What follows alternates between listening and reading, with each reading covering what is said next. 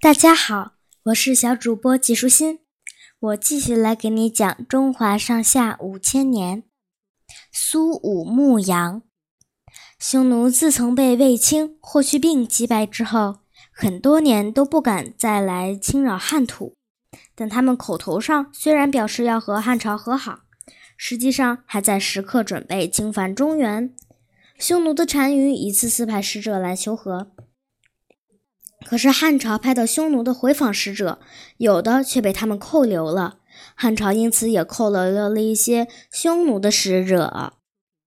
公元前一百年，正当汉武帝想出兵攻打匈奴时，匈奴派使者来求和了，还把以前扣留的汉朝使者都给送了回来。汉武帝于是暂停攻打匈奴的打算，并派中郎将苏武拿着荆节。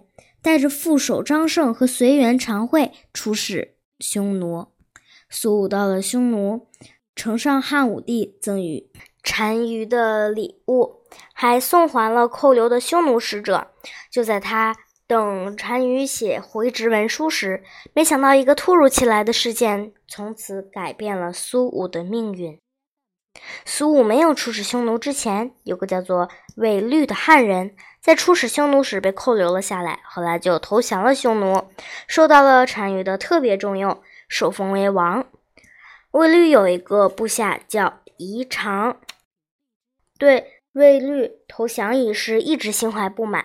他和苏武的副手张胜啊，原来是朋友，两位好朋友见面后。于长就告诉张胜，他想杀了卫律，再劫持单于的母亲，逃回中原去。张胜很同情他的遭遇，并表示愿意帮助他。没想到于长的计划不仅失败了，反而被匈奴人逮住了。单于大怒，叫卫律审问于长，还要查出同谋的人来。于长受尽各种酷刑。但只是承认和张胜是朋友，有过交谈，拼死也不承认和他同谋。狡诈的卫律却添油加醋地向单于报告，说此事是苏武等人密谋的。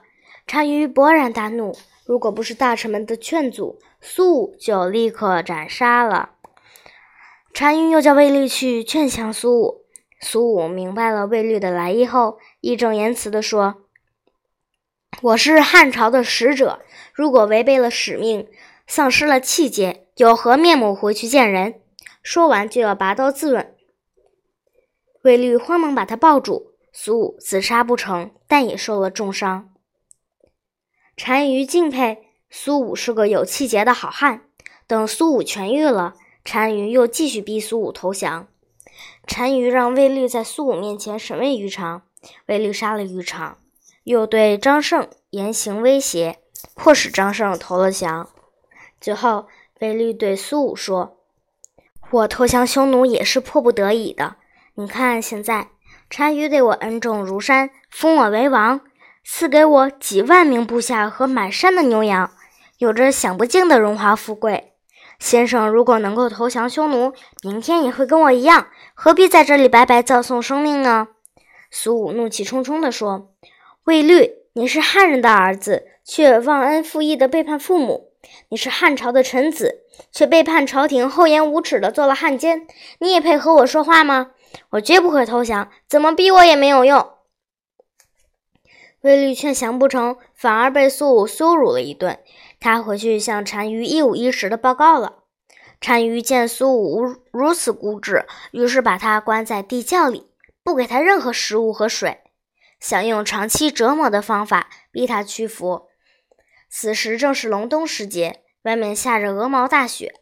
苏武在地窖里忍饥挨饿，渴了就刨一把雪吃，饿了就啃身上的一些皮带、羊皮片。一连几天过去，苏武居然没有饿死。单于见苏武不屈服，就把他送到北海边去放羊。让他跟部下常会分隔开来，不许他们互通消息，还对苏武说：“等你放的公羊生了小羊，我就放你回去。”公羊怎么会生小羊呢？单于无非是要长期监禁他罢了。苏武到了北海，四周空无一人，唯一和他作伴的就是那根代表朝廷的荆节。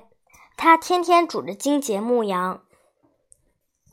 日子一久，荆棘上的穗子全掉了，而且匈奴还不给他口粮，他只好掘草根充饥，或者挖野鼠洞里的野果为食。公元前八十五年，单于死了，匈奴发生内乱，苏武才于公元前八十一年趁乱回到阔别已久的长安。苏武四十岁出使匈奴，在匈奴受了十九年的非人折磨后，他须发皆白，老态龙钟。回到长安的那天，长安的人民都自发地出来迎接他。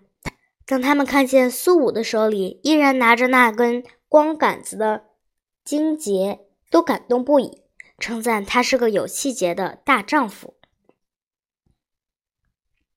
今天的内容就是这些啦小朋友拜拜。